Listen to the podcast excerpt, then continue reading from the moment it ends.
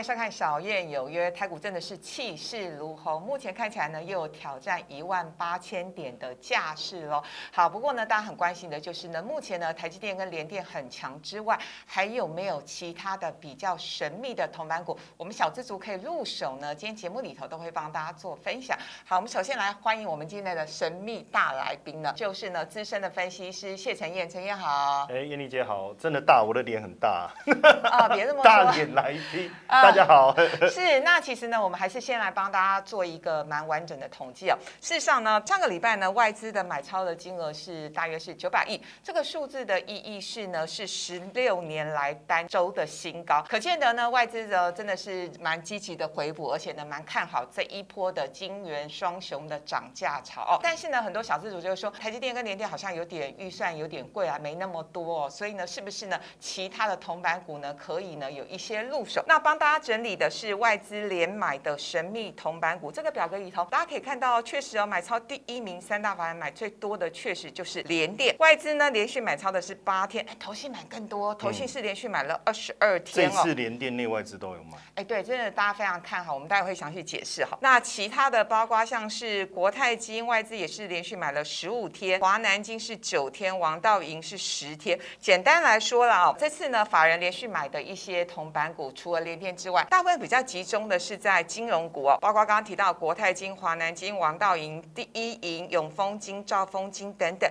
还有一些其他的电子股蛮有题材的，像是旺宏那英业达的话呢，就是配息配的还蛮稳健的，还有金源电等等。好，我们废话不多说，直接进主题。我们先来分享一下这一波的连电到底在抢什么？那呃，大家可以透过表格来看一下，这也是我帮大家独家整理的。呃，因为呃，这个晶圆代工的价格是涨价，而且特别呢，联电又说第三季，特别是呢十一月份，有可能呢会再调价一波新的价格哦。所以呢，目前看起来外资是预估联电呢，光是第三季 EPS 就是一块钱，全年的 EPS 是四点二到四点五块钱。所以换算一下，目前的本益比大概是十六倍。这个本益比是贵还是便宜呢？但我们可以跟其他的一些相关的个股做一些比较，像利基电现在呢，本益比大概也是十六倍。那台积电因为呢先进制程比较厉害嘛，哈，所以台积电呢是二十六倍，然后世界先进大概也是二十五倍。所以呢，我个人的。看法是，我觉得联电目前的本益比不算太贵了，而且呢，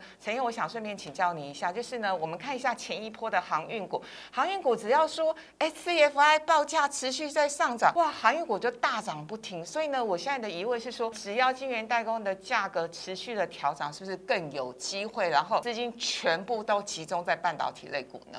第一个，我先呼应一下燕丽姐一开始讲了，其实外资就顾不来啊，去年卖了超过五千。千亿，对，今年在讲从呃联总会鲍尔在全球央行会议讲话之前，也差不多卖超过五千亿，嗯，所以你看哦，外资卖了这么多，最近才跟开始正式回来，当然对外资来讲，他会觉得哎呀时间点有点晚。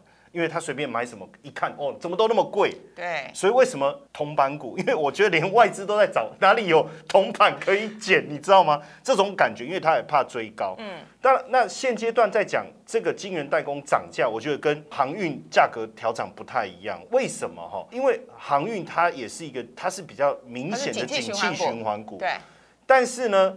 我们讲半导体用的晶圆的周边商品太多了，嗯，你也不是只有手机，也不是只有电脑、电视这些，包括车子。那如果电动车它是一个长期趋势，我觉得它不会走这种景气循环的思维哦，所以它的涨价效应，大家会怕说，哎，你看之前航运涨价涨得很凶，我们买都被套，你们这些人可是不一样。我觉得半导体的差别在这，那当然只是说台积电跟联电怎么选，因为联电当。后段班的学生已经有点久了，他突然考第一名，我们会有点怀疑。你不习惯吗？对，你给我站起来！你为什么考第一名？你抄谁的？有没有？之前有部电影，那个、那个、那个王大陆不是被老师叫起来，然后他考第一名哦。对对。可他是坏学生嘛，然后他考第一名，老师就问他说：“你抄谁的？”可是第一名要抄谁的？我觉得现在联电有这种氛围，就是我们过去把太多的关注在台积电身上了。但是刚才燕妮姐你整理的这表格，其实已经道出了一个重点：本一比啊，你看。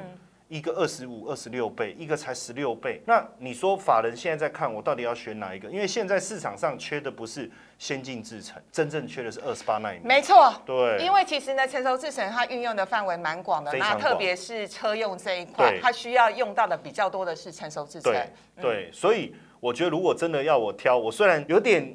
就是不习惯，你懂我意思吗？但是我还如果给我选台积电、联电，我认为联电的空间应该会比较大。哦，就是现阶段联电的空间比较大，可是呢，因为前一波，因为其实今年以来，我觉得联电的涨幅比台积电还要凶哎，还要凶，对，所以呢，其实它已经宣告了，就是呢，呃，我已经从所谓的一个股价的后段班的学生的姿态已经往前跳了。对，当然就是我们看到外资其实呢，针对联电的目标价是上探三位数，我不确定会不会来到，但是就目前的买超的积极的程度，看起来好像股价上面应该还有一些。机会啊，跟空间。对，而且我补充一下哈，因为他最近不是要要入主这个奇邦，那为什么哈？其实你要想。晶圆代工一条龙，我代工完，我如果连封测我都能掌握，那就一条龙了嘛。你你不找我，你要找谁？那现阶段不论是十二寸或是八寸的产能，其实都是满载的。那我觉得最重要的，其实我在看的还是毛利率啦。因为在二零一九年第一季的时候，讲回去都觉得很丢脸，就是连电的毛利率不到十趴，那时候。嗯。可是像今年到第三季已经三十了，然后明年有可能超过四十，哎，这个这个毛利率的变化，就像你觉得他突然一个不会念书的学生，你问他什么都。考不倒他的那种感觉，忍不住都都要站站起来鼓掌哎！所以为什么外资现在目标价给他调到三位数？哦，我我觉得是合理的。如果说以他就就是明年现在法人估五块钱嗯，那如果五块钱一百块除以五二十倍，嗯，这个是预估的嘛？对，就是我们用预估的角度看，哎，便宜，而且确实最近刚燕妮姐你整理的那里面，你看外资跟投信。很少有内外资联手手牵手信任心，没有互相弄就好了，还一起买联电，我觉得是蛮难的。而且是连续买超这么多天，我想确实大家可能都有点怕买不到。对，就是有一点共识啊，那要赶快上车哦。好，不过呢，话题拉回来，因为我们今天节目内容很精彩，就是呢，除了联电，呃，陈也蛮看好。那台积电大家如果有预算的话，大家也可以做一些布局。那我们还今天还是要教大家，我们怎样去跟着法人来做一些选股的心法。当然你要观察他是不是持续。买超，然后它是不是已经反映到呃今年的获利，甚至是明年的获利？因为现在很多法人他们选股看的是明年的本益比，这就厉害，连明年都看得到。其实我我觉得，如果我我我我自己，因为我以前也是法人出身，所以我会比较习惯跟着法人做，因为我觉得至少它背后的的底气比较扎实哦。但是基本面的东西，我们可以先放一边。我先从我们先看技术面。一般来讲，如果法人买的股票，他整理过，其实像像联电就是整理过。那他在买的时候，后面那个力道会比较强。嗯，这是第一个。第二个就是说，最好它的均线，我们讲比如说二十日线、六十日线，它可以在均线之上。嗯，那这样子呃结构比较好看。嗯，然后再来就是说，刚才燕丽姐你一直在讲连续买这件事，我觉得很有道理。因为你如果真的这么爱它。你送玫瑰为什么送一天就不送了，对不对？你穷魔，你马上几列摆能列摆，对我的想法了。那还有一个是说融资的部分，我不希望散户跟太快。当然融资不一定是散户，也可是实中实户。嗯，可是这个时候如果融资偏低，至少。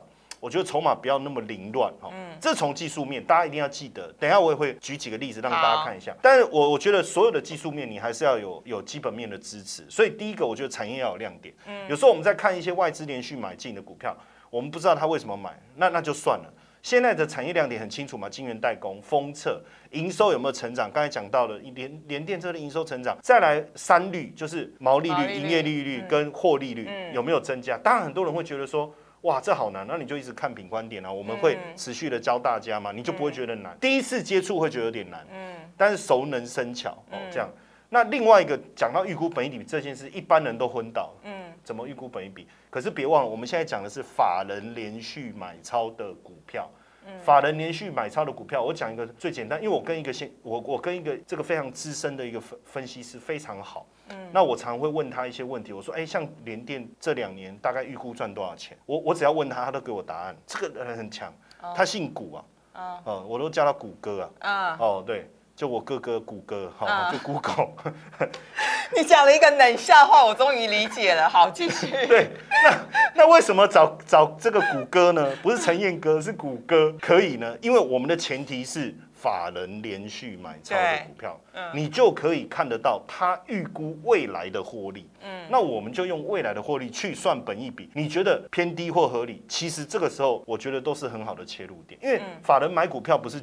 当隔日冲嘛，它一定是一段时间哦，所以我我觉得要以这个角度来看。对，刚刚陈燕讲的很好，就是呢，最好是呃均线在多头，然后同时呢，呃这个筹码呢是连续买超，以及最重要的是融资不要那么乱啦，就是散户呢不要买的那么多。比如说像这一波的航运股，我觉得比较可惜，就是基本面都很好，但是呢很多散户呢两百块买长龙，然后他们觉得应该要涨到三百块以上，所以呢也不减码，所以目前看起来呢融资还是比筹码比较乱一点。好，那针对我们刚刚今天第一个表格帮大家整理的就是法人连续买超的神秘的同板股，除了联电之外，因为总共有十几档股票，我们接下来要挑几档我们觉得自己比较看好的一些股票。那我先来讲好了，金融股我其实今年以来一直有跟大家分享这个族群，那大家涨到这个价位，特别是三呃上个礼拜五，其实呢富邦金我觉得又大涨了两趴多，那也宣告了也宣告了金融类股接下来依旧是这一波的多头的主流。好，那不管是富邦金或者是国泰金、富邦金很强啦，今年以来涨八十比几趴哦。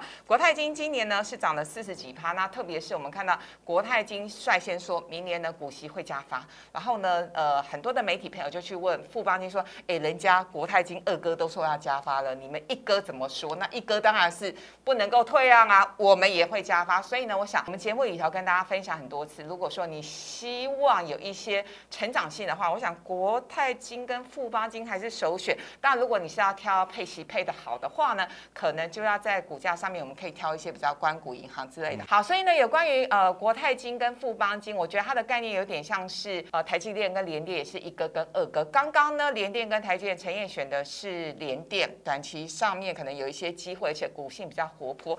那富邦金跟国泰金呢，陈燕你会选谁？其实这两个呃在金融上，因为。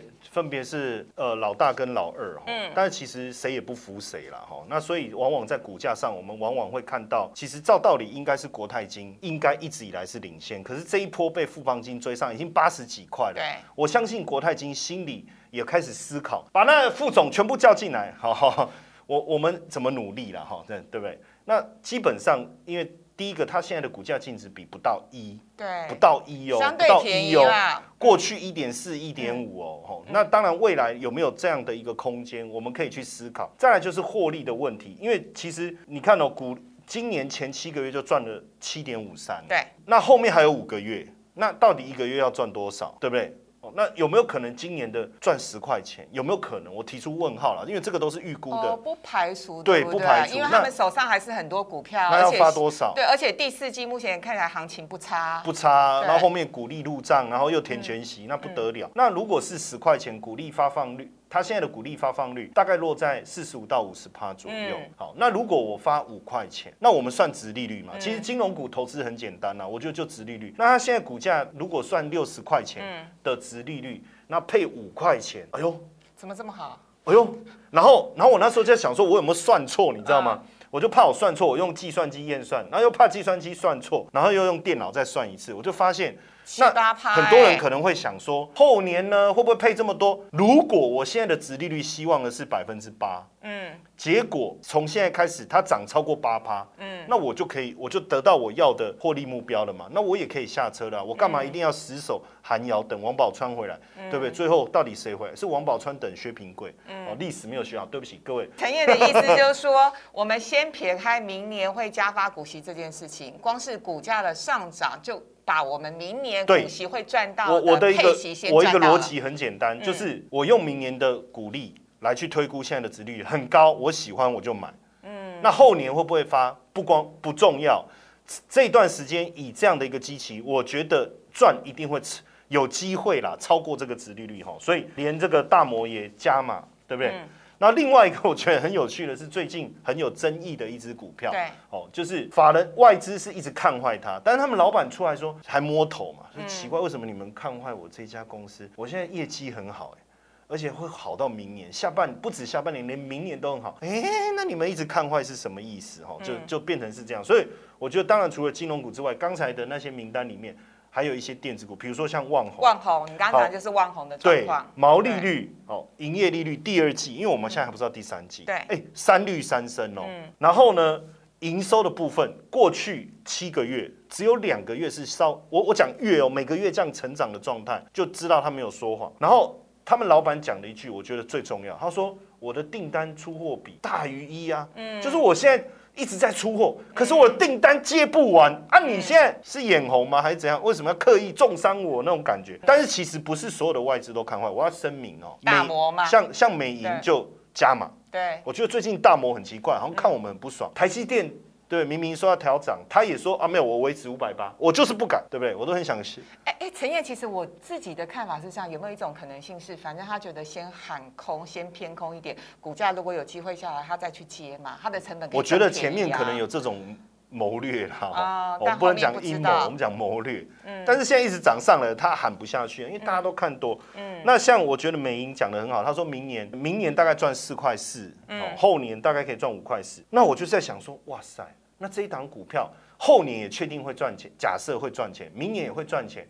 那现在本一比这样算才十倍，嗯天哪！那那我我我到底该怎么去想这件事情？我觉得这就是一个机会嗯哦。有时候你不要觉得说怎么可能怎么可能，有时候机会就是在这个地方哦。嗯，好，我们先打打岔一下，我补充一下，因为事实上吴敏球先生有特别提到，就是说第一个他不认同呃大摩的看法，非常不认同。第二个呢，他说呢，今年下半年还有明年的业绩都非常的好，很正面，甚至他讲了一句话，我觉得也很猛。他说，我们每一周都有新的客户、新的订单进来啊，不知道外资在唱衰我们什么好。当然就是大老板永远都乐观，但是呢，确实就是目前看起来本益比也没有那么贵啦，十倍的本益比，我觉得就电子股来说算是相对便宜哦。便宜。那我我补充一下哦，因为大家可能觉得说，因为有一段时间大家都看坏记忆体，可是其实记忆体没有错。如果是 PC，我我觉得确实是走下坡，嗯，或者是 NB 确实是走下坡。可是万红是 Fresh，对，那包括对手机或者是车电，因为现在的车子里面，如果是电动车这一类的，其实它也需要用到这一这一块的这个记忆体，游戏机什么什么很多啦。嗯所以我觉得有时候我们在想的时候，也也不要就是说一家外资看的这么空，然后我们就吓到，因为我刚才讲法人连续买超，我们要去注意基本面。嗯，那产业你要懂，至少知道一下。还有他看坏的理由，哎、我们看看还有没有别，就问一下古先生嘛，说，哎、哥，对不对？古哥哥有没有其他报告？那一看发现说，哎、又不是所有人都看坏啊，而且我发现真的只有一家看坏，嗯，那这个就很奇怪，我们就自己思考一下。那我比较相信就是呃老板讲的话啦，哈，嗯那那因为老板他对他自己公司的产业比较了解，所以所以我还是不太理解啦。我就说为什么那个外资他会看这么坏？哎、其实我的做法跟陈燕蛮像的哦，就是我你也找哥吗？啊，不是，哦我会把五份的研究报告加起来看，再除以五，对，再除以五，我觉得那个对产业未来的评价跟目标价非常的中肯，非常的中肯，然后几乎都会到达相对的一个目标价的位置对哦。好，那最后有一点时间，我们来谈一下陈燕最后选的是南茂。对那南茂我觉得比较特别耶，其实呢，我去研究了一下，它算是电子股里头配鞋配很好的。对，它历年来呃，对过去这十三年来，呃，每一年的平均的现金股息值利率高达四点五趴，对。哇，很高哎、而且呢，封测也涨价了嘛，所以呢，它下半年呢，还有明年的展望也还不错，对，其实因为封测它它跟着晶晶圆代工走，嗯。所以晶圆代工如果涨价，封测当然心里面舒一口气，哦，我也可以涨了。嗯，那目前我们看到封测的涨价大概在十到十五趴，因为其实大家都缺货，为什么不能涨？其实不敢涨嘛。但有人台积电站出来，哇，大哥涨了，我们小弟站在后面，我能不涨吗？嗯，对不对？好，就大家都涨十到十五帕。那以目前我看第二季的毛利率、营业利率跟获利率来讲，都是三率三升。嗯，更重要的是，我刚才一直在讲，晶圆代工进入一个通膨的概念，就是说晶圆代工的代工价格会一直涨，那这样子封测也会逐步的照这个趋势哎、我来走。确认一下，你说会一直涨的意思是明年会涨，后年也会涨，对我，我目前看这个概念应该是，当然幅度不知道，我讲的是哦代工的价格。嗯，那今年当然我我跟你调了十先进十趴，比如说以台积电成熟二十趴嘛，对那我明年当然要再调这么高吗？不太合理。也许我调个十趴十趴，因为我要一直去控以价质量啊。嗯而且我跟你讲啊，台积电过去说要站在客户这一边，不随便调价格。可是它毛利率不好看啊，所以它我跟你讲，有时候有些事情一旦做了就不怕了啦。你懂我意思吗？就是我一调涨，啊，你嘛点点，哎，那我们还是站在一起。对，因为呃，我不调涨的话，你你就是会损失我自己的利益。还有一个最大的问题就是 overbooking 太严重，我一调涨，妖怪现形，退，就是那些假订单就都散了。所以大家现在都用调涨，所以然后。包括我们在看南茂，你说它的这个营收也是连续成长。再来，当然就是说记忆体的部分，它也因为成长性非常。其实我觉得哈，就是说刚才讲在讲旺宏，那我们就回来看啊，南茂也说它记忆体这一块一直在成长啊。那到底记忆体衰退在哪里？我我有时候我们就不太理解了，就是说它到底那个最近发台股这些报告的那一家外资是不是同一个人？然后功课没有做好还是怎样？我也不确定，可能他产业分析没有勤跑，要不然连南茂都讲说我们记忆体业绩一直成长，所以我们也要调整价格。嗯，驱动 IC 的部分他说是稍微弱一点，没有问题，但我觉得合理啊，因为驱动可能偏电视啊什么那一块确实有一些下滑，那整体是成长。所以瑞信哦，我跟各位讲哈，呃，有时候不是找不到外资看好，其实有时候很多，他们可能没有那么那么张扬哦，就是吸要吸眼球，然后就是很那个很夸张。但是像瑞信也是看好啊，他他也是说优于大盘啊，所以我觉得在看的时候，你可以朝这个方式去思考，比较客观呐。嗯，对。好，那我们今天介绍的这些股票就给大家分享。那还有一点时间，我想帮观众朋友请教一下陈燕，就是其实呢，前一波很多小资族呢手上套的股票就是面板。还有航运股，所以呢，现阶段呢，我们跟他们分享，对，现阶段我们跟他分享说，呃，其实呢，我个人认为主流股应该还是落在半导体跟金融股，所以呢，呃，当我跟很多小资族分享说，哎，你们应该要有一些停损，或者是有一些投资策略上面考量的时候，他们就是没有办法做到。我我我基本上哦是这样子，就是说我们讲还是要讲啊，就跟我儿子一样，他就是不念书，我说以后你不念书怎样怎样怎样。但他就不理我嘛，对不对？但是我们还是要提醒他，那以后你才可以说是不是？我有没有跟你讲？哦，这样子你才可以念他嘛。但基本上我觉得面板族群应该是逐步下滑，这个大概没有悬念啦。嗯，目前看来报价还在持续下跌，而且即便股价反弹，我觉得那个都叫死猫跳了哈，就是跳一下就没了。